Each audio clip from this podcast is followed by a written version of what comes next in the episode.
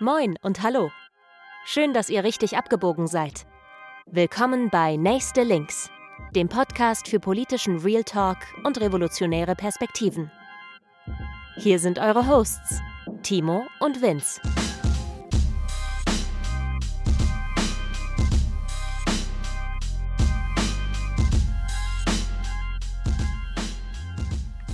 Moin und hallo, herzlich willkommen zur 15. Folge von Nächste Links.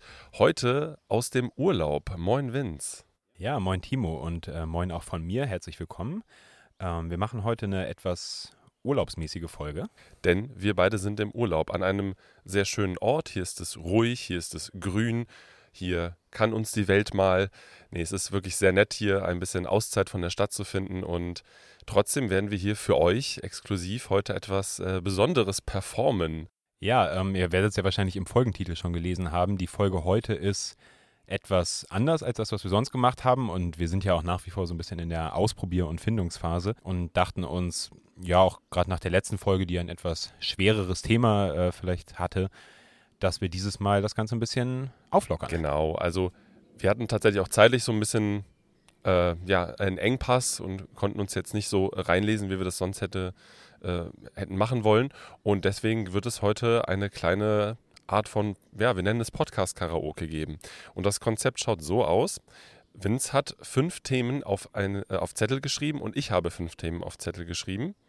Und die haben wir jetzt hier vor uns in einer Schüssel liegen, zusammengefaltet. Ich weiß nicht, was Vince aufgeschrieben hat. Er weiß nicht, was ich aufgeschrieben habe.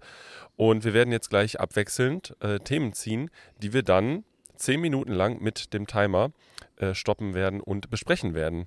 Genau, und wir hoffen, dass es so ein bisschen, äh, vielleicht ein bisschen unterhaltsam ist, vielleicht auch interessant einfach wird. Ich weiß ja auch nicht, was da drin ist. Vielleicht sind da auch super komplexe, politische, schwierige, theoretische äh, Sachen drin. Vielleicht ist es auch nur Blödsinn. Wir werden also, sehen. Mindestens ein Blödsinn-Thema war Pflicht, beziehungsweise etwas Lockeres.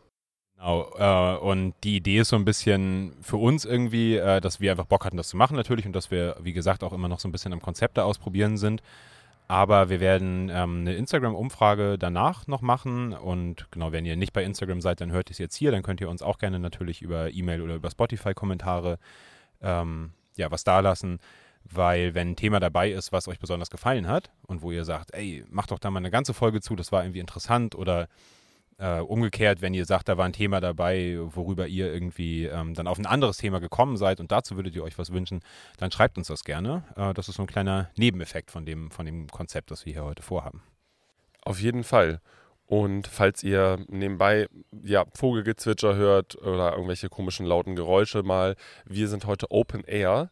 Das ist für uns das erste Mal äh, draußen aufzunehmen. Wir finden es, glaube ich, sehr angenehm bisher und äh, versuchen das Ganze hier auch relativ live durchzuziehen. Also wundert euch nicht, falls, äh, ja, weiß ich nicht, äh, natürliche Störgeräusche plötzlich auftreten. Ja, wir hoffen natürlich, dass es nicht zu ablenkend ist irgendwie hier mit den Interferenzen. Aber wir dachten, wir probieren das einfach mal aus. Äh, wir werden, denke ich, ein kleines bisschen schneiden, äh, im Nachhinein aber nicht so besonders viel.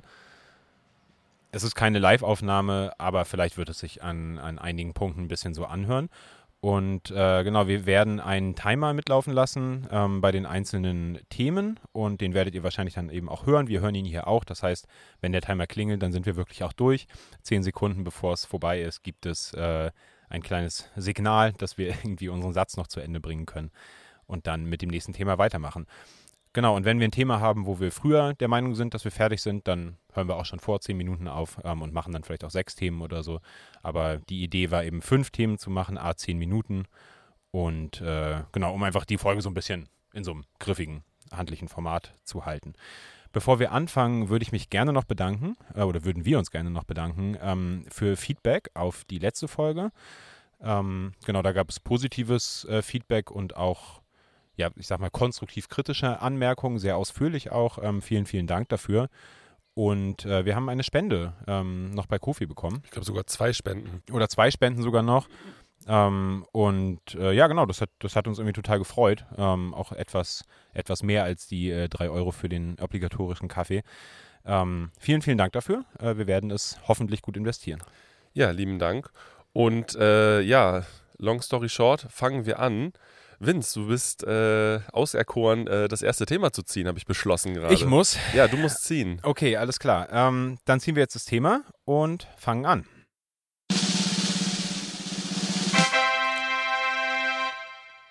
Uh, das erste Thema ist Szenekleidung.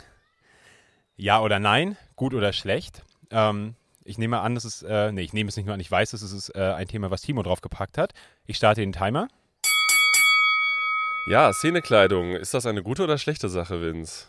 Du meinst wahrscheinlich so klassische linke Zeckenkleidung, oder? Ja, also ich meine, was kann Szenekleidung sein? Also ich glaube, das Klischeebild ist auf jeden Fall die schwarze North Face Jacke.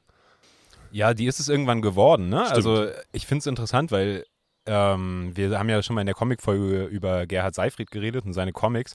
Und da gibt es ja ein sehr schönes äh, Bild, was mir dabei direkt einfällt, wo sie so einen, so einen archetypischen Freak irgendwie aus den späten 70ern wahrscheinlich oder so äh, zeigen.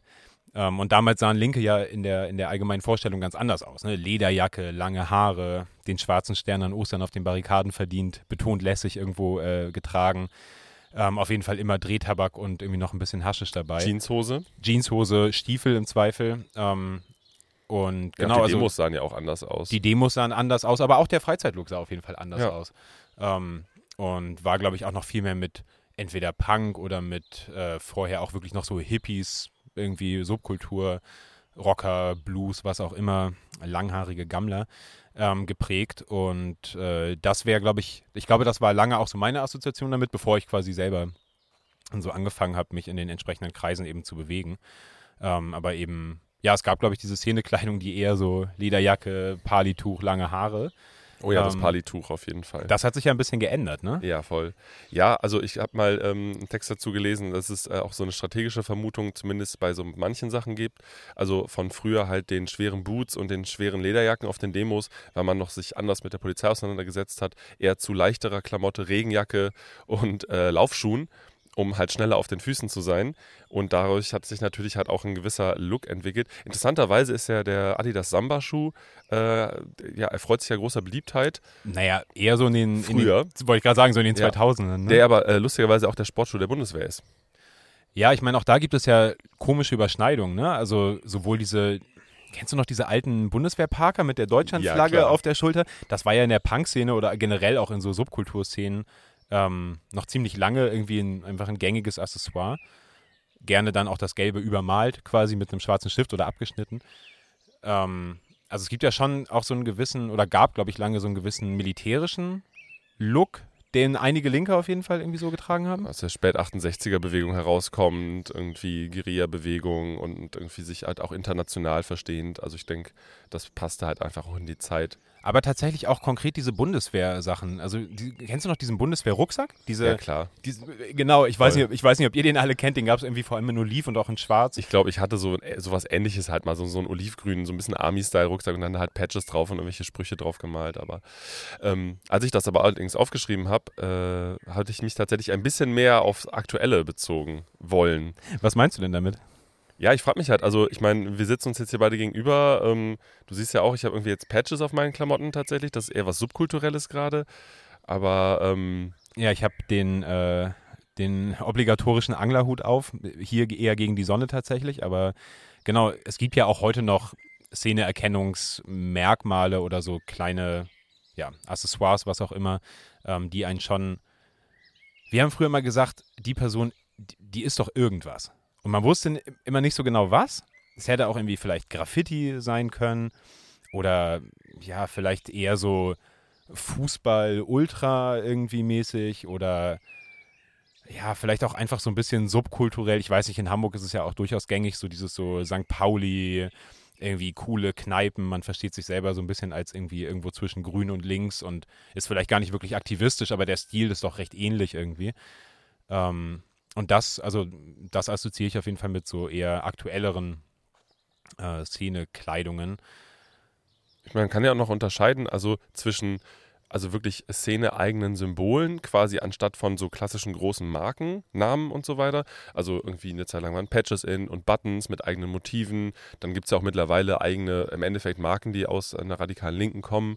äh, Errin erinnerst du dich noch an, an, an diese Caps, wo so, wo so 20, 30 Buttons Ja, drauf ja, waren? voll, klar. Also ich meine, hatte ich ja irgendwo auch, also irgendwie die, die, die, äh, so ein Best-of quasi an, an allen möglichen Sachen, die man gut fand Ja. oder gegen die man war. Äh, genau, also das gibt es und dann gibt es natürlich irgendwie eben auch dieses normale Branding, was ja eher so ein bisschen aus dem Fußball- und Graffiti-Bereich kommt, wo man halt, weiß ich nicht, Carhartt trägt oder äh, wo man halt irgendwie so eine Art von gewisser sportlicher Kleidung, so ein bisschen Fußball-Casual-Kram kommt mit rein. Das gibt es ja auch noch. Und beides würde ich trotzdem unter Szenekleidung irgendwie verorten. Auf jeden Fall, wobei das jetzt natürlich auch viel, also ich meine aus unserer Perspektive auch logisch, aber auch viel so die, ich sag mal, männlich gelesenen irgendwie Klamotten äh, sind, über die wir uns jetzt hier gerade unterhalten. Nicht nur sicherlich, aber ähm, Aber die queere Szene hat ja zum Beispiel auch absolut ganz klare Erkennungsmerkmale. Das geht von der Frisur bis zu halt auch irgendwie gewissen Symboliken auf den Klamotten. Farben sind, spielen natürlich auch eine Rolle immer wieder. Was ich zum Beispiel mega abgefahren finde, ist, dass sich dieser Leopardenprint halt bis heute hält. Also von, ich weiß nicht wann, mindestens in den 70ern bis, bis jetzt, sei es irgendwie als, weiß ich nicht, irgendwie als T-Shirt, als Rock, als irgendwie sogar als Patch irgendwie auf einer Mütze oder sowas, einfach so ein Leoprint. In Teilen feiere ich es tatsächlich auch. Ich finde es witzig, wie es konsequent einfach äh, getragen wird. Ähm, aber ich finde es wirklich spannend, weil wir haben ja in der Kulturfolge irgendwie auch schon so ein bisschen ähm, solche Sachen angeschnitten, aber im Endeffekt hat es ja eigentlich nichts damit zu tun. Also du kannst ja auch links sein, ohne ohne dir einen Button an die Mütze zu machen. Also warum, ja, manchmal frage ich mich das schon, warum das irgendwie so krass äh, verbunden ist. Vor allem, weil ich schon sagen würde, nicht nur, aber es ist auch ein sehr europäisches Phänomen. Ähm, und klar, unser Style hier auch natürlich ein sehr deutsches äh, Phänomen irgendwie, ähm, aber in anderen Ländern und ich finde teilweise sogar in Ländern, wo linke Bewegungen erfolgreicher sind, gibt es sowas viel, viel weniger. Oder vielleicht habe ich es nicht erkannt. Vielleicht sind es Codes, die ich nicht erkannt habe. Das kann natürlich auch sein. Ja, ich denke, das hat manchmal vielleicht mit der eigenen Phase zu tun. Also früher war es mir viel wichtiger, eindeutige Symbole auch nach außen zu tragen, weil man damit was repräsentieren wollte. Man wollte sich auch identifizieren mit gewissen Dingen. Es gibt ja auch immer wieder durchaus äh, die Gedanken zu sagen, okay, es ist wichtig, das nach außen zu tragen, um halt auch quasi öffentlich sichtbar zu sein, im Endeffekt auch einen Raum damit zu bestimmen, ein Stück weit auch zu sagen, äh, hier tragen halt Leute Fuck Nazis Pullis oder Refugees Welcome und so die Klassiker. Und dass das einfach in der, im Alltag halt auch sichtbar ist. Und ich finde, da ist auch was dran, wo das zum Beispiel was Gutes wäre, in, in dem Sinne.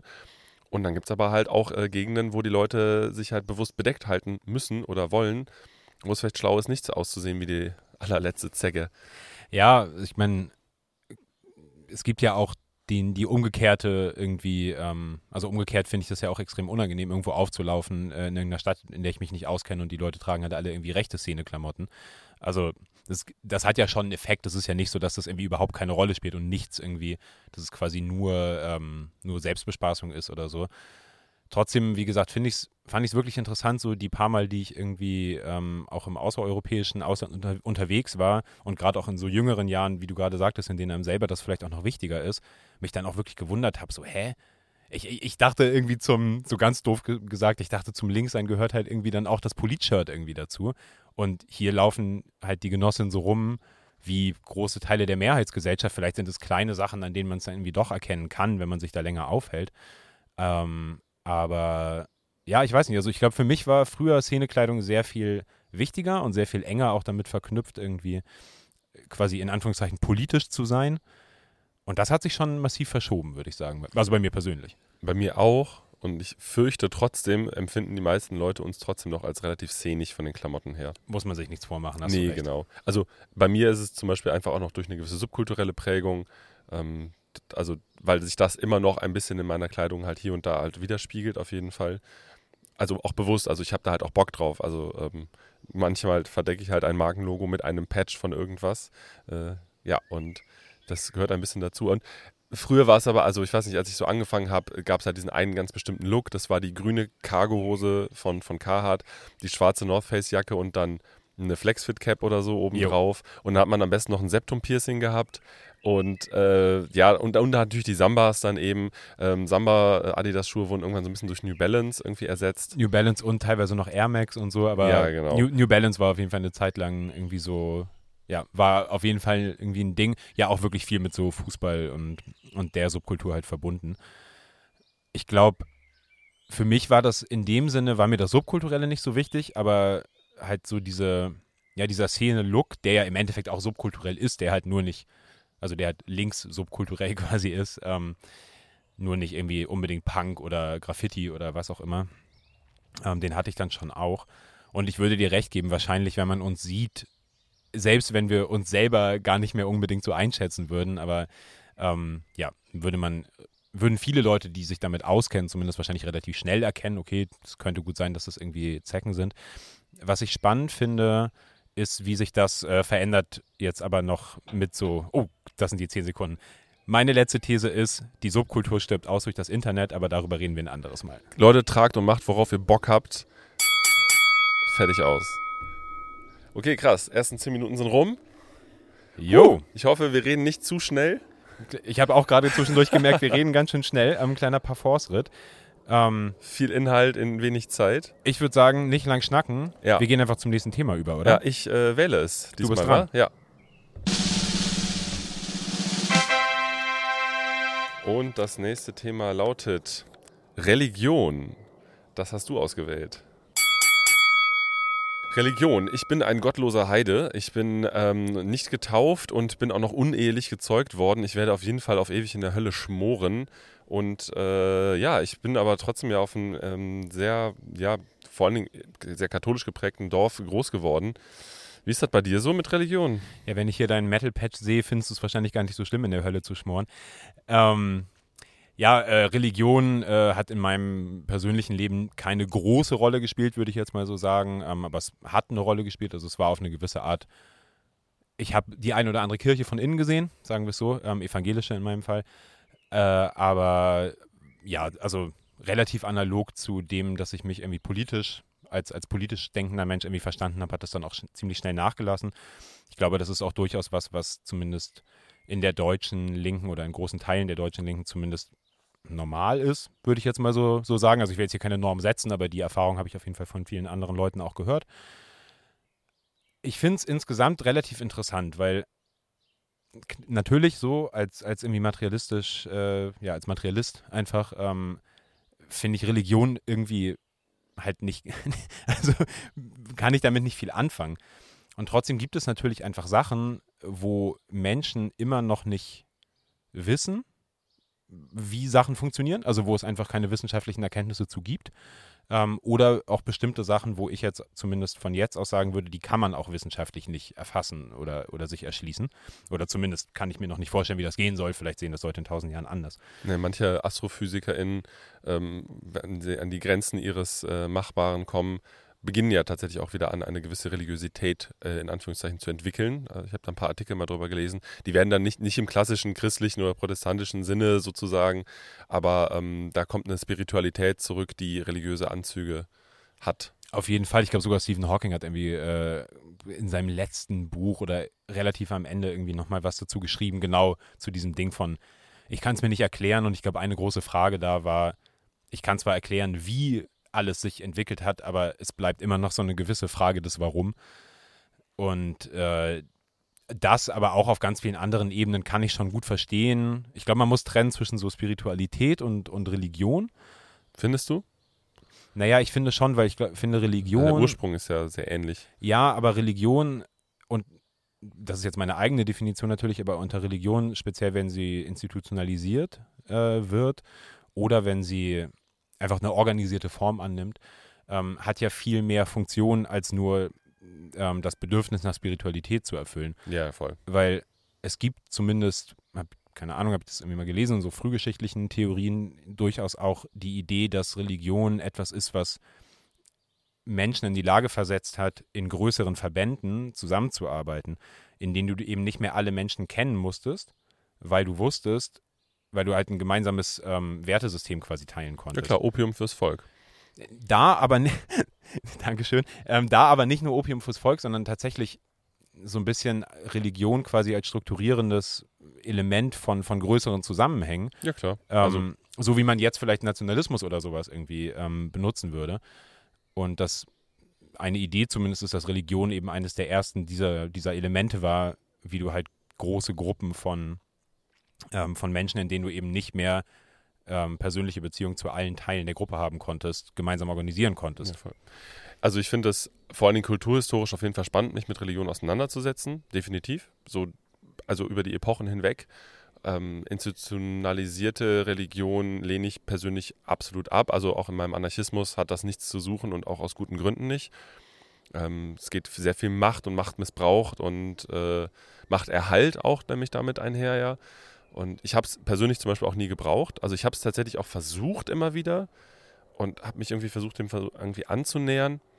Aber ich komme ja auch aus einem sehr aufklärerischen Haushalt tatsächlich. Also die, die, großen Fragen haben meine Eltern mir halt immer so gut wie es ging auch versucht zu beantworten. Und ich denke halt immer so, ähm, also wenn du über so ein verbindendes Element redest, ja, wir haben ja ein Flugzeug am Himmel, vielleicht hört ihr es, dann äh, sehe ich das total, dass äh, Leute halt im Endeffekt Gemeinschaft und Ritual und, und irgendwie ne, so, so Sachen füreinander und miteinander suchen. Aber ich weiß nicht, ich habe das auch immer in anderen Dingen halt gefunden und glaube nicht, dass es da irgendwie so eine komische Institution für braucht, die ähm, sich dann auch noch äh, in Teilen zumindest anmaßt, hier in Westeuropa oder auch dann weltweit gesehen, auch noch den Stellvertreter Gottes auf Erden zu stellen. Also ähm, es gibt ja zum Beispiel auch äh, gläubige Anarchistinnen tatsächlich dann doch. So christliche Anarchismus christliche Anarchistin, ist genau. auch ein Ding, oder? Und ich finde, also wenn, dann kann man sich auch gerne damit auseinandersetzen, weil da wird quasi gesagt, also wenn es überhaupt eine Autorität gibt, dann kann es halt nur Gott sein. Und aber den, also, aber den, den packst du halt sozusagen auch nicht an. Also sich dann hinzustellen, zu sagen, ich bin der Stellvertreter, weil irgendein anderer weißer Mann das gesagt hat oder mich gewählt hat, ist halt dann irgendwie ja, total daneben. Es gibt ja auch christlichen Sozialismus und da speziell finde ich die Befreiungstheologie relativ interessant. Ähm, wir bleiben jetzt hier die ganze Zeit beim Christentum, merke ich gerade, aber ich glaube, das ist für so ein 10-Minuten-Ding irgendwie aus unserer Perspektive jetzt auch okay. Äh, noch schnell Naturreligion, jetzt. ja, genau. Zack, zack, zack. Ähm, Spaß. Nee, aber also es gibt ja Befreiungstheologie, die gerade in Lateinamerika ja wirklich auch eine große Rolle spielt. Einer der frühen Mitglieder der, der kolumbianischen ELN, ähm, Camilo Torres, der im Guerillakampf gefallen ist, war Pastor und ist eben quasi, also hat sich letztlich aus religiösen Gründen, vielleicht ein, ein prominentes Beispiel, hat sich aus religiösen Gründen der Guerilla angeschlossen, aus so einem letztlich aus dem Gedanken heraus, vielleicht ganz dumm, dumm gesagt, dass irgendwie äh, Jesus der erste Kommunist war. So, also das, ne, so Gibt's die. auch die, genug Memes zu. Ja, und ich meine, es gibt, du hast irgendwie, äh, also wenn ihr es nicht gelesen habt, von, von Wu Ming ähm, Ku, also das, das Buch, ähm, die Geschichte von Thomas Münzer und dem, dem äh, Wiederräufer, Wiederräufer, Wiedertäufer, Wiedersäufer, Wiedersäufer, ähm, dem Wiedertäuferreich äh, in, in Münster, die ja im Endeffekt halt gesagt haben, äh, wir nehmen äh, die Jerusalemer Urgemeinde, in der eben ähm, ja Gleichheit der, des, des Besitzes quasi, ähm, also kommunaler Besitz galt und versuchen das halt wieder umzusetzen. Und ich verstehe schon, wie man da relativ irgendwie schnell die, ähm, die Verbindung dann auch mit modernen äh, sozialistischen Ideen machen kann. Das finde ich auf jeden Fall spannend, sich damit auseinanderzusetzen. Was habe ich gerade gelesen? Irgendein äh, evangelischer Pastor hat gesagt, Gott ist queer. Und ähm, also Pinkwashing kommt halt auch in der Kirche an. Und ich glaube, das ist das, was mir zum Beispiel bis heute dann doch immer auch einfach auf die Nerven geht, beziehungsweise mir auch wirklich sauer aufstößt, dass nämlich die Institutionen, um äh, jetzt in Deutschland äh, mal zu bleiben und auch generell, halt sich auch immer dann doch auch an so einen gewissen Zeitgeist versuchen anzupassen. Und auf der einen Seite ist es halt was in Teilen unglaublich Konservatives, was so teilweise so alte Werte und Traditionen irgendwie hochhalten möchte und Dinge, die angeblich eben nicht veränderbar sind. Und gleichzeitig kannst du dann halt irgendwie ja auch hingehen und sagen, nein, nein, äh, Gott ist halt genauso divers, wie die Menschen sind. Und äh, ich finde es halt irgendwie eine ziemliche Heuchlerei und dann wird es ja irgendwie auch blub. Dann Also wird es halt da- wirklich blub. Wenn Also du da alles dann? reininterpretieren kannst, genau. Aber es bleibt natürlich als, als vergemeinschaftendes und strukturierendes Element vorhanden. Und ich glaube, das ist ein großes Problem historisch beim, beim Umgang von, von Linken oder Revolutionären mit Religion. Also das zieht sich irgendwie von den Anarchisten im Spanischen Bürgerkrieg. Äh, das beginnt im Grunde genommen schon in der Französischen Revolution jetzt irgendwie in Europa. Ähm, das geht aber sicherlich in der Sowjetunion, in der DDR halt auch weiter, dass ich glaube, viele Linke unterschätzt haben, wie wichtig auch nicht nur der Institution selber, sondern auch den Gläubigen, ja oft auch arbeitenden Menschen oder Bauern oder so, ähm, halt ihre Religion ist. Und wenn sich heute auch ein Pastor hinstellt vor Tausenden von Menschen und sagt, Gott ist queer und quasi im Endeffekt für, für Menschenrechte und, und für die Rechte von, von queeren Menschen einsteht, dann hat das natürlich auch ein Gewicht. Also das darf man nicht ignorieren. Genau, ich finde, man darf es nicht ignorieren und ich fände es, also ich finde, es ist keine, keine richtige Analyse, dann eben zu sagen, das ist alles irgendwie Humbug und Quatsch, selbst, selbst wenn es das vielleicht auf dem Papier ist, aber also es ist doch eine Verweigerung vor gesellschaftlichen Realitäten, eben ähm, dann zu sagen, nö, ihr dürft das jetzt alle nicht mehr machen und das ist alles kompletter Unfug und so. Natürlich müssen die Machtstrukturen, die, die damit einhergehen, ähm, ja, halt überwunden werden oder irgendwie auch abgebaut werden, auch im Sinne der, der Leute, die in solchen religiösen Sachen drinstecken, obwohl sie es nicht wollen, familiär gezwungen sind oder, oder irgendwie ja anders dazu irgendwie genötigt werden, daran teilzunehmen. Und Kritik gibt es ja auch genug auch. Also, ja, genau. Ich glaube, wir müssen jetzt hier nicht alle Kritik an, an Religion und äh, Institutionen, ähm, die Religion praktizieren, irgendwie nochmal wiederholen. Aber ich finde das interessant und das ist ja etwas, was in, in dem kurdischen äh, ja, Freiheitskampf oder im Experiment in Rojava jetzt auch gerade ähm, in den letzten zehn Jahren versucht wurde, eben zu sagen, naja, es muss schon eine Sphäre geben, wo wir den Leuten so ein bisschen auch halt ihre religiöse Freiheit einfach lassen, weil wir sonst einfach ein massives Problem damit haben werden, ob wir das dumm finden oder nicht, ähm, dass Leute sich davon ernsthaft abgefuckt fühlen, wenn man ihnen das halt komplett verbietet, so wie das in der Französischen Revolution ja zumindest in, in, in Ansätzen ähm, versucht wurde. Ja. Und gleichzeitig äh, habe ich tatsächlich in meinem Umfeld ein, zwei Leute, die zwischendurch gerne Orte der Ruhe und der Besinnung für sich selbst irgendwie finden würden. Und das äh, in den Städten zu finden, sind leider oft halt Orte wie die Kirche zum Beispiel. Aber halten wir fest, es gibt viel Kritik an Religion. Wir beide haben sehr viel Kritik daran, aber es ist vielleicht nicht so einfach, wie Linke es sich manchmal machen. So, das waren unsere Five Cents äh, zu Religion ich merke gerade, es gibt locker richtig viel, was man an dem, was wir jetzt hier gerade sagen, noch auseinandernehmen kann, aber es ist mir egal. Wir machen Podcast-Karaoke. Wir machen Podcast-Karaoke und es hat auf jeden Fall Spaß gemacht. Ähm, genau, äh, wühl, wühl, gerne mal da unten äh, weiter drin. Wir ziehen einfach direkt das nächste Thema. Und äh, Vince hat einen Zettel in der Hand. Meine drei liebsten politischen Lieder. Oha, das hast du ausgewählt. Das habe ich ausgewählt. Und äh, dann, äh, oh Gott, da muss ich ganz schnell nachdenken. Meine drei liebsten politischen Lieder. Willst es sind wirklich auch, es sind die drei, die einem jetzt in den Kopf kommen. Ne? Also okay. du, du, musst nicht unbedingt das sagen, was du ja. äh, im tiefsten deiner Seele findest. Nee, da musst du aber trotzdem den Anfang einmal machen. Ja, ähm, also ich höre sehr viel verschiedene äh, Musik. Ähm, und äh, genau, ich finde eines, also eins, was ich auf jeden Fall ähm, hier äh, droppen würde, ist von Mousouté ähm, et Les Jouvens. Ähm, ich kann euch das nochmal schreiben, äh, also einen Link zu der Band gerne reinpacken. Das ist eine Band aus ähm, Marseille, die auf Französisch, aber vor allem auf Okzitanisch singen, also so auf dem lokalen Dialekt. Und die haben einen Song, Jongo Guerriero, ähm, der sich im Grunde genommen es ist so ein, so ein ganz ungewöhnliches Lied. Es ist so ein bisschen so ein Folksong, ein bisschen auch fast so ein bisschen tanzbar irgendwie. Ähm, es geht in dem Lied ähm, eigentlich ist es aber ein trauriges Lied und es geht äh, um eine Situation im Spanischen Bürgerkrieg und später um eine Situation ähm, im italienischen, ähm, in der Resistenz, also im, im Guerillakampf gegen die Faschisten. Und es ist sehr, es ist sehr so getragen gesungen und sie singen eben davon, ähm, ja, irgendwie um 5 Uhr morgens liegen wir hier irgendwie dem Feind gegenüber und irgendwie um 5 Uhr abends werden wir dann äh, zum, zum Erschießungsplatz geführt und das ist alles, es ist recht tragisch, aber es hat mich musikalisch unglaublich äh, abgeholt. Ich kenne den Song noch gar nicht so lange. Ähm, es hat mich musikalisch richtig krass abgeholt. Und da sind so ein paar, so ein paar ja, Formulierungen drin irgendwie, die so Genossenschaftlichkeit und die Verbindung eben im, im, gemeinsamen Kampf, in dem Fall gegen den Faschismus, sehr schön ausdrücken. Und es ist aber kein, es ist kein Marschlied. Es ist nicht, es ist kein martialisches Lied irgendwie vom heldenhaften Kampf, sondern es ist schon auch ähm, sehr, sehr emotional und sehr nachdenklich auf eine Art und auch, auch teilweise philosophisch. Und genau, ich finde es wirklich, wirklich spannend und es ist eben auf einer Sprache gesungen, auf diesem lokalen Dialekt, die man sehr selten hört und wo ich es irgendwie auch spannend finde, mir dann den Text dazu durchzulesen. Äh, ich verstehe kein Französisch, aber ich höre es mir gerne mal an.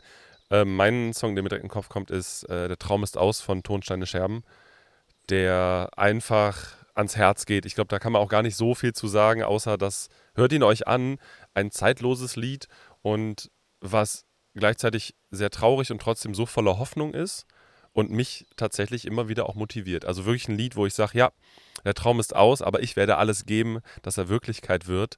Und auch wieder eben, es ist kein Marschlied, es ist im Endeffekt ein, ein Pop-Rock-Song, würde ich das nennen. Tonsteine Scherben finde ich musikalisch so spannend, also quasi Punk, ja. bevor es Punk gab, irgendwie. Ja, und auch äh, und trotzdem fürs Volk irgendwie äh, sozusagen. Also haben sie ja selber mal gemacht. Und genau, also äh, Tonsteine Scherben, der Traum ist aus, äh, wäre meine erste Sache. Mein zweiter Song wäre allerdings ähm, Alas Barricadas äh, aus dem Spanischen Bürgerkrieg, ähm, den es in also ich weiß gar nicht, wo es die Originalversion in dem Sinne gibt. Es gibt viele Versionen, es gibt eine Punk-Version davon, es gibt das in, in, in als Rap-Samples verarbeitet. Aber das ist auch so ein äh, Song, den ich sehr schätze, der mir äh, einen Kampfgeist vermittelt und ähm, ja, den ich äh, unglaublich gerne mal, wenn ich mal wieder eine Band habe, äh, covern würde. Ähm, weil ich den einfach geil finde. Ich bin gespannt auf das Cover auf jeden Fall. Ich finde, das ist aber auch einfach vom Songtitel her, glaube ich, mit, mit der coolste der coolste Song, oder? Einfach auf die Barrikaden muss man, glaube ich, nicht mehr zu sagen, Ja. was, was einen daran äh, abholt. Ja, für die Freiheit, für die Revolution und für irgendwie eine befreite Gesellschaft ist ja der Aufruf im Endeffekt. Und eben, und das Schöne ist, es gibt so eine Version, wo ähm, ganz viele verschiedene Stimmen gleichzeitig das singen an, und irgendwie eine gewisse Pluralität abbilden. Und ja, eigentlich möchte ich den mit all meinen Freundinnen und all meinen Genossinnen zusammen Arm in Arm singen. Ähm, ja, mein, mein zweites ist äh, auch ein spanisches Lied, ähm, Canción sin Miedo, also der, das Lied ohne Angst. Ähm, boah, ich merke jetzt schon, wie, mir die, wie es mir die Kehle zuschnürt. Äh, ich finde, das ist der bewegendste politische Song, den ich so in den letzten fünf Jahren oder so kennengelernt habe. Es ist quasi das ja, Kampflied der, der feministischen Bewegungswelle, die jetzt in Lateinamerika in den letzten Jahren ähm, aufgekommen ist. Und es geht viel um, um Gewalt an Frauen, Gewalt an Flinters und Femiziden. Ähm, aber mit einer, also keine Ahnung, mit einer Kraft und irgendwie einem Pathos auf eine Art auch vorgetragen, dass es, also ich habe wirklich oft irgendwie das Bedürfnis zu weinen, wenn ich dieses Lied höre. Es gibt drei, vier verschiedene Versionen davon von der, von der Sängerin, ähm, wie wir, äh, wie wir Quintana, glaube ich, heißt sie, die den gemacht hat. Ähm, aber es gibt unglaublich viele Versionen, wie Alas Barricadas, auch von Leuten ähm, aus ganz vielen verschiedenen Ländern. Der, es ist ein Song, der oft bei Demos auch gesungen wird, irgendwie gerade zum 8. März.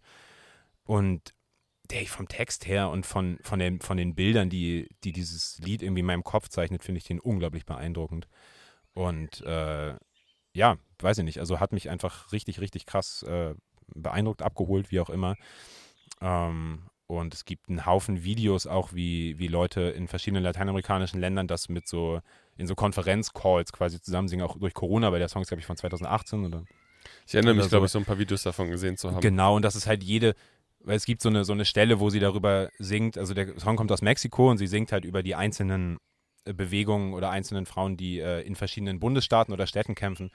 Und das ist dann natürlich der Part, wo, wo halt in jedem Land dann das halt geändert wird und die halt sagen, irgendwie nicht für die, für die Mädchen, die ähm, in Chiapas oder so kämpfen, sondern dann ist es halt irgendeine Region in, in Argentinien oder so.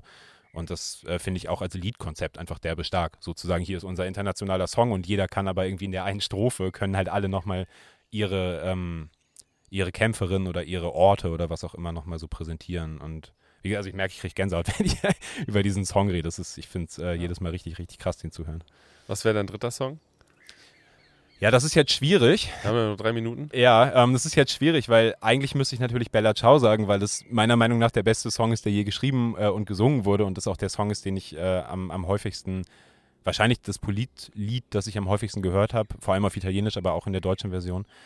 Ähm, und äh, genau, ich würde sagen, deshalb sage ich es jetzt auch einfach, auch wenn ich eigentlich noch äh, gerne einen deutschen Song dabei gehabt hätte, aber ja, ich, also ich finde, Bella Ciao ist für mich das Politlied. Ich glaube, es war der erste Song, den ich auf einem Konzert gehört habe, wo mir jemand gesagt hat, das ist jetzt, ne, das ist ein politisches Lied sozusagen. Es war auf irgendeinem Konzert von irgendeiner, keine Ahnung, Ska-Band oder irgendwie sowas, aber also man merkt ja auch, wie weit er sich verbreitet hat. Es gibt natürlich mit Haus des Geldes und der, der Serie eben ähm, diese, diesen kurzen Hype, dass der irgendwie so ein bisschen vor ein paar Jahren dann auch nochmal als Remix Techno irgendwie Diese unsägliche Party-Variante gibt es ja auch noch, die Genau. dann irgendwie stumpf von irgendwelchen Trotteln gesungen wird. Genau, es gibt sogar eine peinliche DJ Ötzi-Version davon. Nein. Doch, Oh es, ist wirklich, es ist wirklich, wirklich schlimm. Aber äh, als Lied an sich finde ich den. Es, das, ist, das ist für mich das ist der Song. Also was, was soll ich sagen so? Gehe ich auf jeden Fall mit. Ähm, und gerade das Ende, ähm, das ist eben, ja, es ist die Blume des Partisanen, der für die Freiheit starb, ist, weiß ich nicht. Ist eine super, super Textzeile. Und auch wenn es ein bisschen, bisschen mackermäßig ist, aber meine, ich glaube, meine Lieblingsversion davon ist ähm, die äh, von, den, von den Ultras von Livorno, die den äh, auf, der, auf der Tribüne als, als Fußball eher so Brüllgesang performen, aber ich finde es irgendwie unnormal geil. Nein, es gibt tausend Versionen davon, die ich super finde. Aber ja, für mich ist für mich on top of all of it ist, Ja. ist Bella Ciao, kann ich nichts dran rütteln. Bella Schau, ein äh, schöner Song. Ich äh, hader gerade noch zwischen zwei Songs in meinem Kopf. Und äh, das Schlimmste ist, dass mir die eine Künstlerin gerade vom Namen her nicht einfällt. Ähm, aber ich möchte den Song trotzdem nehmen. Es ist ein Mashup und zwar zwischen OG Kimo und. Und der Song heißt Blue Lights. Ähm, Georgia Smith. Georgia Smith, Dankeschön. Georgia Smith äh, zusammen mit dem Orchester und OG Kimo mit Blue Lights. Das ist eine so geile Variante, einer der schönsten, äh, ja, ähm, wie nennt man das denn? Also ja, Neuarrangements eines äh, von zwei Songs im Endeffekt, die zusammengeführt wurden mit einem Orchester, mit äh, unglaublich starken Texten von beiden KünstlerInnen. Also äh, Georgia Smith äh, macht super tolle Musik, finde ich. Blue Lights ist ein krasser Song, also wenn man so sozialkritische Ja. und wie vor allem in dem Fall polizeikritische Genau. Pop-Songs der letzten geil. Jahre einfach und OG Kimo sowieso auch mit seinen Zeilen, seinen persönlichen Erfahrungen da drin. Ich finde, es ist eine sehr, sehr, sehr gelungene Aufarbeitung und hat mich tatsächlich zu einem komplett eigenen Artwork, was ich mal gemacht habe, äh, inspiriert. Und äh, ja, also das ist so ein Song aus der letzten Zeit, den ich tatsächlich äh, unglaublich stark fand und der vor allen Dingen ja auch dann doch einiges an Aufmerksamkeit bekommen hat, die der Song, finde ich, auch verdient hat. Ja, spannend. Politische Lieder. Ähm, ich hätte jetzt auch noch 20 äh, im, im Kopf. Ähm, Shoutout äh, an der Stelle an den äh, Genossen Zynik. Äh, bring gerne mehr EPs raus, äh, ich höre sie mir alle an.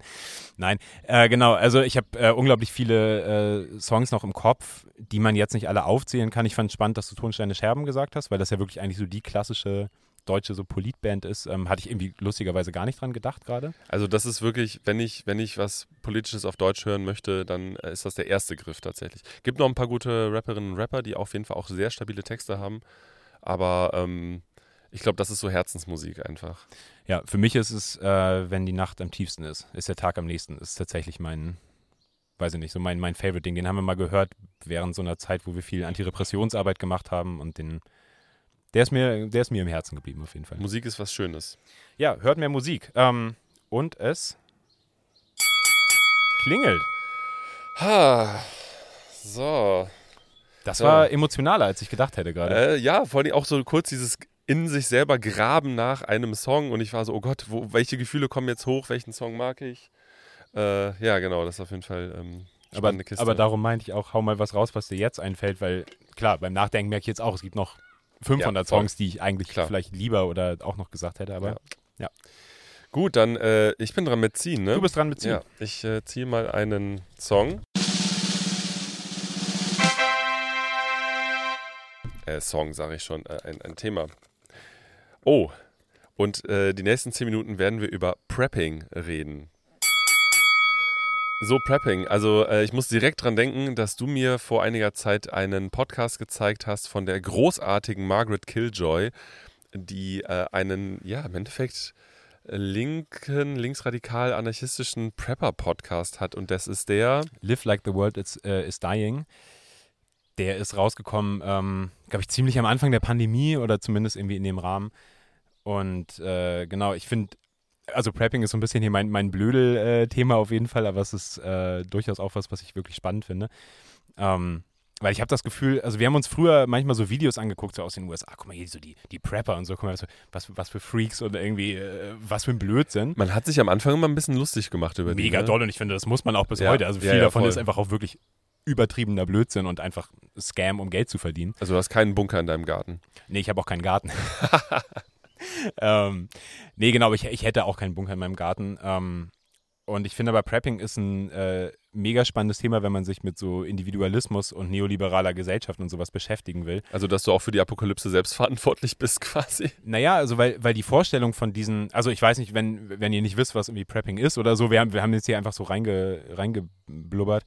Ähm, Prepping kommt von to prepare und ist eben die Vorstellung davon, dass Personen sich äh, auf ein eventuelles Katastrophenszenario ähm, vorbereiten. Zusammenbruch der äh, staatlichen Institutionen und irgendwie Gebilde und so weiter. Genau, das kann sein irgendwie der Tag, an dem die Revolution ausbricht, das kann sein der Tag, an dem die Atombombe fällt, das kann der Vulkanausbruch, der Tsunami oder der Tornado sein. Ähm, oder irgendwas dazwischen oder eben die Pandemie. Also ich glaube, über Corona hat Prepping auf der ganzen Welt im Zweifel, aber vor allem eben in den USA auch nochmal einen riesigen Aufschwung ähm, bekommen. Und ist natürlich vor dem Hintergrund des Klimawandels auch mega spannend. Ähm, genau, aber um auf diesen ganzen Neoliberalismus-Kram zurückzukommen, es gibt eben diese rechtslibertären Prepper-Communities oder nicht mal Communities, sondern Personen in den USA, die sich eben vorstellen, wenn irgendwas Schlimmes passiert, dann sind sie komplett auf sich allein gestellt und die halt danach irgendwie so ihre, ja, die Vorbereitung zu ihrem, zu ihrem Katastrophenszenario machen. Haben also scheinbar alle keine Freunde und Freundinnen oder was. Das wirkt so. Ja, es ist immer so traurig. Also, also und, und trotzdem ist es halt auch gefährlich, weil gerade dieses Thema hat halt so krassen Anschluss an äh, an eine gewisse Männlichkeit. Mega Beispiel. krass. Also so dieses, äh, dieses Ich bin der Ernährer und Beschützer von, von Familie-Mentalität und gleichzeitig halt eben auch an so, ja, der, der starke Mann generell. Ne, irgendwie. Und Lonely Wolf Ranger. Lonely. Wolf Ranger und du musst irgendwie, genau, du musst sieben Tage irgendwie nur mit irgendwie einem Streichholz in der Tasche gefühlt irgendwie auskommen können, weil sonst bist du kein echter Mann und so ein Bullshit. Und auch, und ich meine, diesen Hype gibt es ja zum Beispiel auch in Deutschland mittlerweile mit so Sendungen wie Seven vs. The Wild und so, so einem Dreck im Endeffekt. Ja, das, das hat sich hier, ja, so Survivor-Kram irgendwie hat sich hier natürlich auch durchgesetzt und ich glaube, das ist auch wirklich ein, ein Zeichen oder irgendwie eine ideologische irgendwie Konsequenz von, von sich verändernden Verhältnissen. Auf jeden Fall. Und ähm, der Trend ist auf jeden Fall global und auch irgendwie, was das ganze Equipment und so angeht. Und es mischt sich halt eben auch noch mit so einem komischen Militarismus manchmal oder so, so Militärfetisch. Ich finde es auf jeden Fall komisch. Was ich spannend finde, ist halt eher wiederum das, was Margaret Killjoy in ihrem Podcast macht, wo sie halt vor allen Dingen mit Leuten redet. Wir haben hier kurz eine Hornisse am Tisch. Holy shit, genau, steh mal auf. Wir müssen unterbrechen. Mayday, Mayday. Holy shit, ist das ein Riesenvieh gewesen. okay, wir, wir packen Ja, ich- eine Minute drauf. Ich, ich bin wieder zurück. Ähm, Prepping wäre in diesem Fall sinnvoll gewesen. Ich hatte kein äh, Hornissenspray in der Tasche.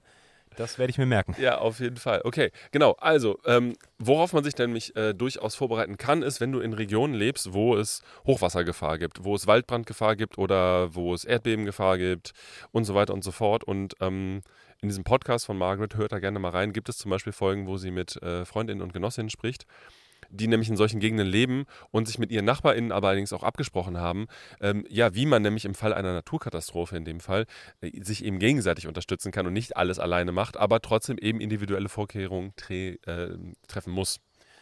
Und ich finde, dieses gegenseitige Unterstützen, also Mutual Aid, irgendwie auch aus dem Anarchismus ja irgendwie eines der Konzepte im Endeffekt. Und die Geschichte hat gezeigt, dass du eben überlebst in der Gruppe und dass du nicht, also kein Mensch überlebt besonders lange alleine In seinem Bunker, in, im seinem, Garten. in seinem Bunker im Garten, wenn irgendwie draußen der Atomkrieg tobt. Das ist einfach kein realistisches Szenario, sondern das realistische Szenario, meiner Meinung nach, gerade wenn man in der Stadt lebt, ist, äh, dass man sich relativ schnell mit relativ vielen Leuten auch zusammenschließen sollte. Ähm, was Skills angeht, ich kann längst nicht alles, was ich zum Überleben äh, bräuchte. Ich kann, ich habe keine Ahnung von Medizin, ich habe keine Ahnung von äh, irgendwie Pilzen im Wald sammeln oder weiß ich nicht, ein Tier zerlegen oder was auch immer. Ich habe keine Ahnung davon. Ich bin handwerklich und technisch einfach ein Laie. So, ich könnte auch kein Was so kannst du eigentlich? was kann ich eigentlich ins Mikrofon reden? Ähm, das braucht dann nach der Apokalypse leider auch niemand mehr. Oder doch, wir können so eine geile, äh, so eine Underground-Radio-Show machen. Auf irgendwie, jeden Fall, klar. auf so einem Turm, geil. Ja, ich meine, man muss die Leute halt ja irgendwie auch ein bisschen unterhalten. Oder muss ich direkt an äh, Fallout 3, das Computerspiel, denken. Da gibt es so einen geilen Radiosender, wo es nämlich eine Person gibt, die halt irgendwie die ganzen Leute, die halt versuchen, gemeinsam zu überleben und sich preppen, äh, ja, zu unterhalten. Ich habe ich hab da ja auch schon mal drüber nachgedacht und dachte, okay, was brauchst du halt irgendwie, wenn mal der Strom ausfällt und so ein Kram. Auf der anderen Seite ähm, darf man sich, glaube ich, nicht verrückt machen lassen davon. Nein, super viel davon ist einfach auch Panikmache und auch wirklich der Versuch, Sachen zu verkaufen. Also ganz, ganz klar, in den USA ist es mittlerweile sehr krass verknüpft mit so rechten christlichen ähm, Tendenzen. In Deutschland fand ich, fand ich mega krass in der, im Umfeld der AfD, diese ganzen Leute, die, die mal Gold verkaufen wollen. Ja, stimmt. die, irgendwie die, die Gusser oder irgendwie, wie die, wie die heißen, so dieses, ja, das Geld ist dann nichts mehr wert, kauft jetzt unser Gold, weil irgendwie, nachdem ähm, die Regierung dann endgültig versagt hat, äh, dann, dann könnt ihr nur noch mit Gold handeln und so. Ähm, also das äh, auch was, was man in Deutschland durchaus sieht und ich würde wirklich sagen, das allermeiste von, von so komischen Angeboten, wo die Leute versuchen, Sachen zu verkaufen, ist halt in erster Linie das, Leute, die dir versuchen, Sachen zu verkaufen. Nichtsdestotrotz äh, solltet ihr neben einem Vulkan wohnen, ähm, beschäftigt euch ruhig mal damit, wie man am besten irgendwie da wegkommt und dass man irgendwie einen Rucksack dabei hat mit ein paar Medikamenten und Lebensmitteln. Also äh, jetzt hier in unseren Gefilden zum Glück ja nicht, aber nee, das, das ist ja zum Beispiel ein Punkt, der irgendwie total valide ist, aber alles andere, auch gerade, ist auch so eine komische Internetbubble und es ist irgendwie leider was heißt leider, aber es ist halt zwangsläufig immer mit so komischen rechten, auch Verschwörungstheorien und eben komischen Männlichkeitsbildern und eben, ja, auch ganz nah eben bei der AfD und anderen Faschos irgendwie äh, verbunden. Aber es gibt ja trotzdem auch so eine gewisse kleine, aber irgendwie doch existente linke ähm, Prepperinnen-Szene. Ähm, irgendwann mal einen Artikel gelesen in der Analyse und Kritik über so Leute in Schweden, äh, die das machen. Also die halt eher so die dir halt anbieten, da irgendwie hinzukommen und in der solidarischen Atmosphäre zum Beispiel sowas zu lernen, wie, wie koche ich eigentlich Sachen ein.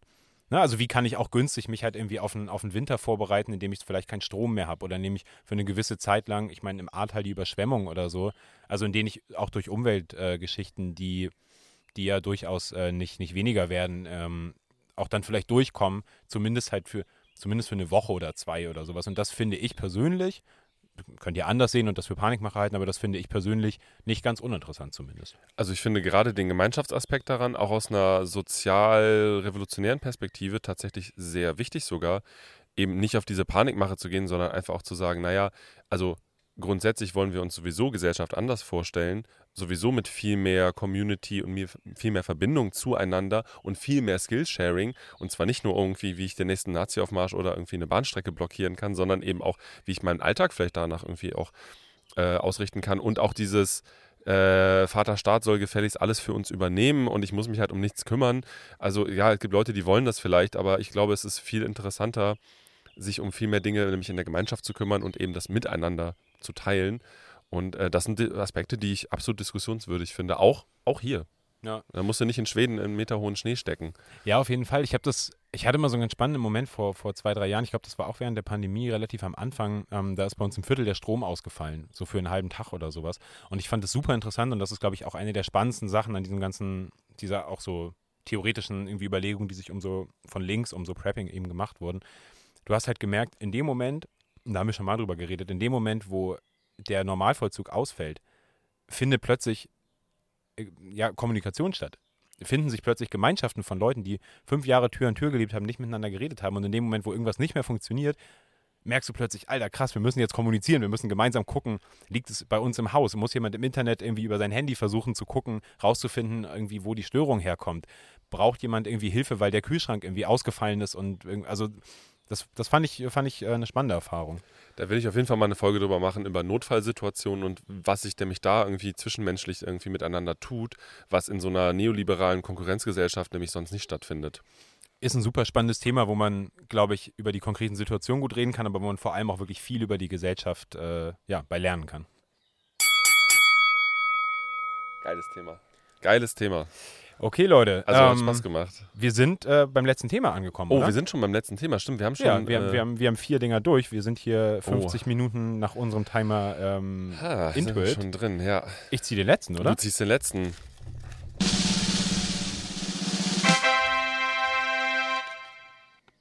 Feminismus, Emanzipation, Gleichberechtigung. Let's go. Warum ist lila die Farbe der Emanzipation? Ich schwöre, ich weiß es nicht. Ich kann es ich dir nicht sagen. Die aktuell äh, steht Rot für die Männlichkeit und äh, nee, Quatsch, Rot steht für die Weiblichkeit und Blau steht für die Männlichkeit und wenn du Blau und Rot mischt, kriegst du Lila. Das ist die Geschichte, warum Lila irgendwie so als so in Anführungszeichen Farbe der ja, Frauenbewegung oder was? Ja, die Farbe der Gleichberechtigung eben okay. ist vor allen Dingen auch. Und das Interessante ist aber eher die, die Herkunft der Farben, denn ähm, vor der ersten Industrialisierung war Rot die Farbe der Männlichkeit, der Könige, der Aggression. Und äh, wenn du dir alte christliche Darstellungen der Mutter Maria anschaust, ist sie immer in ein hellblaues Tuch gehüllt. Stimmt, ja, so und blau in, und weiß irgendwie. Genau, und in, mhm. in späteren Darstellungen hat sie ein rotes Tuch. Und tatsächlich war hellblau die Farbe der, der kühlen, der, der rationalen, ähm, der bedächtigen Frau und rot das aggressive, das emotionale des Mannes und das hat sich in der Industrialisierung gedreht. Dann kamen die Blaumänner auf in den Fabriken, die einfacher zu färben waren als äh, Farbe rot zum Beispiel. Und äh, plötzlich trugen alle Männer in den Fabriken blau. Also das ist, äh, das ist jetzt nicht irgendwie hier eine ausgefeilte Analyse der Kiste, aber da sind an all dem, was ich gerade gesagt habe, sind Sachen dran und das finde ich ganz spannend. Kleines Timo Teach-In äh, hier an dieser Stelle. Ja, ein bisschen Mansplaining, Entschuldigung. ähm, ja, ich meine, Feminismus, Emanzipation, Gleichberechtigung. Ich fange vielleicht bei dem Ding äh, an, was ich, äh, wo ich bei dem Songthema vorhin aufgehört habe. Ähm, ich finde, also es ist, ja, ich muss jetzt nicht sagen, es ist super wichtig, weil das, das ist irgendwie ein, ist halt so. Ähm, aber ich bin sehr froh darüber, dass äh, sich das innerhalb der, der Linken, der revolutionären Bewegung auch einfach mehr und mehr durchgesetzt hat, dass es keine Befreiung der Gesellschaft ohne Befreiung der Frau beziehungsweise ohne Befreiung der oder Auf, Aufhebung der Geschlechterverhältnisse ähm, geben kann. Ähm, es gibt unglaublich viele starke Pionierinnen irgendwie auf diesem Feld, die da einfach Großes geleistet haben, auch oft gegen den Widerstand ihrer männlichen Genossen. Ähm, und ja, ich finde es manchmal krass, äh, Sachen auch von früher zu lesen, also auch von, von Leuten, die ich eigentlich sehr, sehr schlau finde und dann eben zu merken, wow, irgendwie es gibt äh, da krasse, ja, chauvinistische ähm, Tendenzen halt auch im Denken von Leuten, die eigentlich sehr fortschrittlich sind. Die, die, Leute waren teilweise richtige Vollidioten, was das angeht, muss man einfach so sagen. Und waren also auch nicht, analytisch so, einfach falsch. Ja, und waren nicht nur, sondern sind. Also, Ja, es das ist ja, auch, ja. also ich finde es jetzt auch lame, das irgendwie nur in die Vergangenheit eben Nee, zu drängen, nicht, ja. ähm, sondern ja, wirklich auch, also ja, muss jetzt hier nicht irgendwie die Selbstdarstellung betreiben, aber man erkennt es ja doch auch irgendwie bei sich selber als, als linker Mann dann irgendwie äh, hoffentlich gelegentlich, dass wir natürlich mega krass irgendwie von, von patriarchalen Vorstellungen geformt sind und so sehr man das irgendwie auch versucht zu überwinden, durchaus immer wieder ähm, da halt an, an, an Grenzen stößt. Nicht an Grenzen, die nicht überwindbar sind, sondern an Grenzen, die man einfach, für die man selber nicht, weiß ich nicht, nicht, nicht konsequent genug denkt oder handelt, ähm, um sie dann auch zu überwinden. Und dass Emanzipation zum Beispiel nicht nur eine Sache der Frauen und Queers und Flinters generell ist, sondern dass Emanzipation genauso eine Sache der, der Männer ist. Ähm, und zwar für die anderen, aber auch für sich selber. Also auch, auch Männer sind ja in patriarchalen Verhältnissen mitgefangen. Ich glaube, das wird immer wieder gesagt, aber man kann es auch nicht oft genug sagen. Das ist, also jeder Mann sollte oder jeder linke Mann sollte auch ein Interesse daran haben, ein persönliches Interesse, das Patriarchat abzuschaffen. Und es ist auch einfach politisch der absolut richtige Weg, das eben gemeinsam zu begehen und nicht irgendwie andere Menschen, Frauen, Flinters irgendwie in der Ecke zu stellen, zu sagen, wir machen schon mal. Ähm, Ja, oder umgekehrt sich halt selber zurückzuziehen und zu sagen, macht ihr mal, ihr, ihr, Genau, ihr, ihr, ihr seid genau, jetzt hier, ihr- dafür seid ihr zuständig. Genau. Wobei ich es wobei ich's durchaus interessant finde, weil ich würde dir zustimmen, dass ja unter einem Geschlechterverhältnis, was einfach nicht, nicht freiheitlich, nicht irgendwie äh, fortschrittlich, keine Ahnung, ähm, funktioniert, dass da natürlich Männer auch drunter leiden.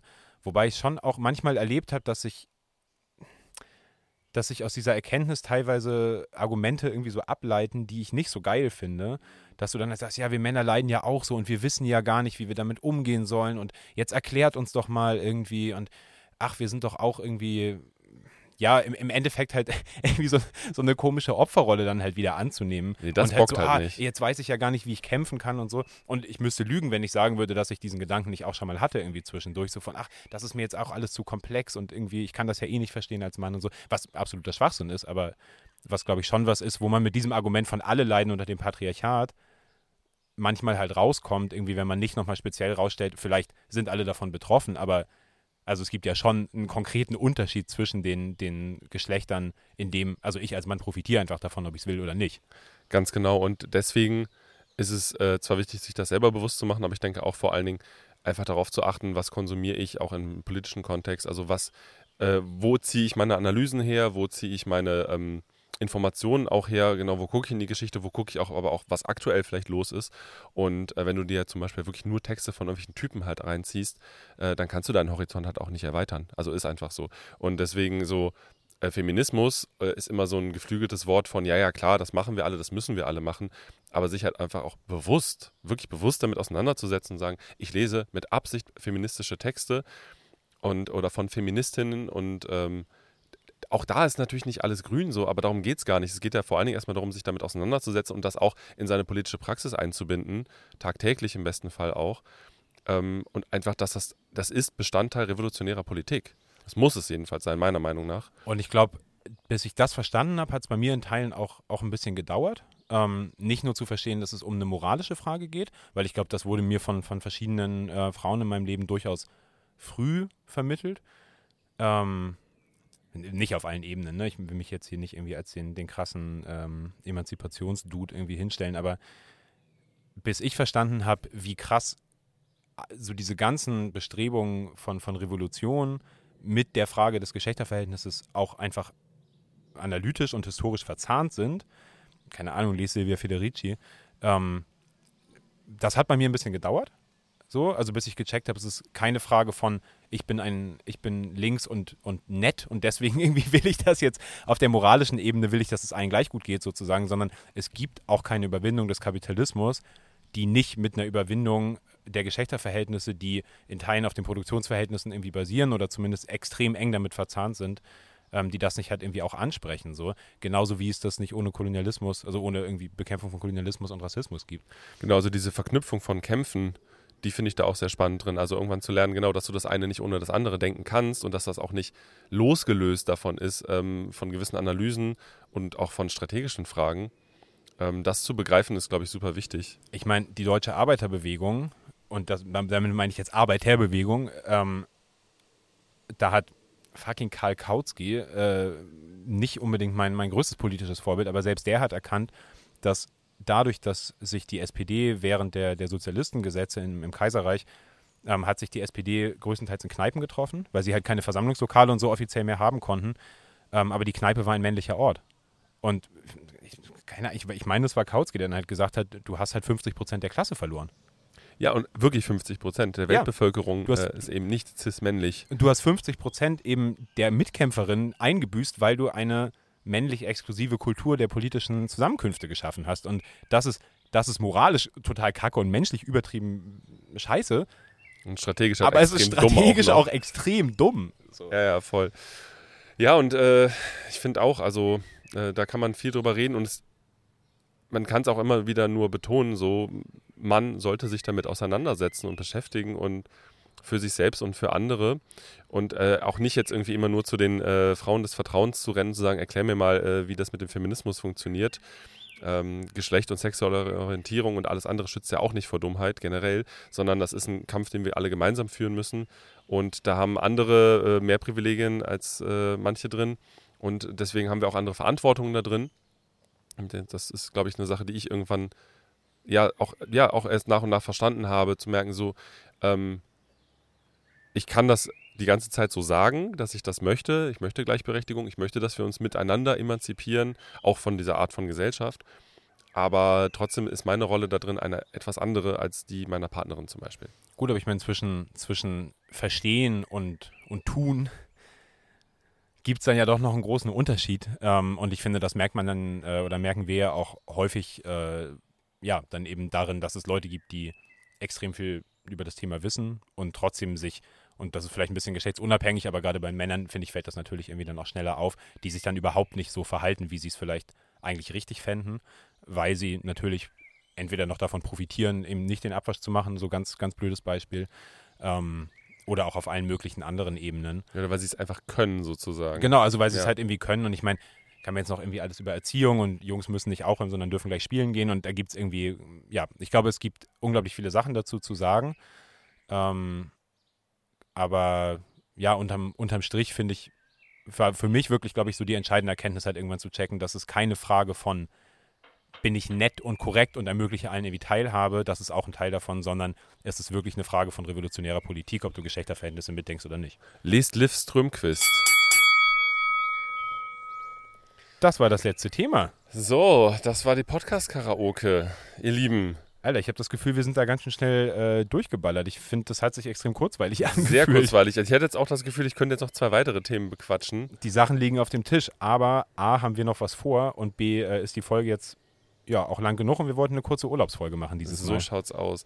Ich hoffe, es hat Spaß gemacht, ähm, dass ihr äh, ja, mit uns durch die Themen geflogen seid. Wenn ihr merkt, genau, ihr wollt mehr von äh, gewissen Themen hören, dann schreibt uns das gerne. Wir werden euch nochmal fragen. Auch gerne Kritik an unseren Takes zu den äh, ja, verschiedensten Sachen, die wir hier gesagt haben. Genau. Wie gesagt, wir haben kein Skript gehabt. Ich wusste nur bei der Hälfte der Themen, die kommen können.